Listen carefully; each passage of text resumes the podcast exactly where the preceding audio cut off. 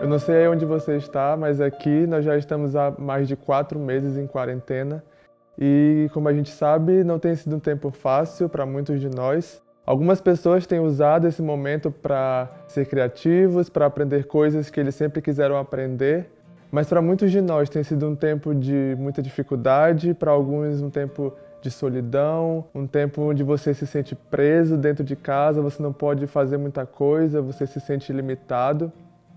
E recentemente, lendo a, a história de quando Noé saiu da arca, em Gênesis capítulo 8, eu vi o que nós estamos vivendo hoje.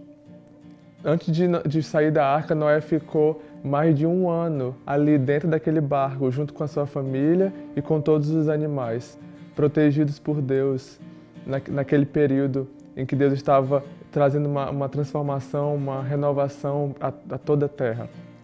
Imagina como deve ter sido o sentimento de ter ficado ali naquele lugar por mais de um ano, se sentindo preso dentro daquela arca, cercado por água, sem ter para onde ir, sem ter muito o que fazer, talvez ali dentro.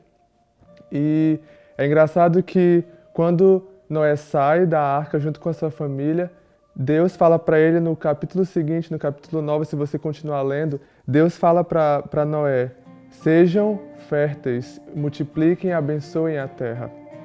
Isso me fez entender que, mesmo após todo aquele, aquele ano que eles estavam presos na arca, o propósito de Deus continuou o mesmo para eles, mesmo depois que eles saíram. O propósito de Deus não mudou para Noé, para sua família e para toda a terra.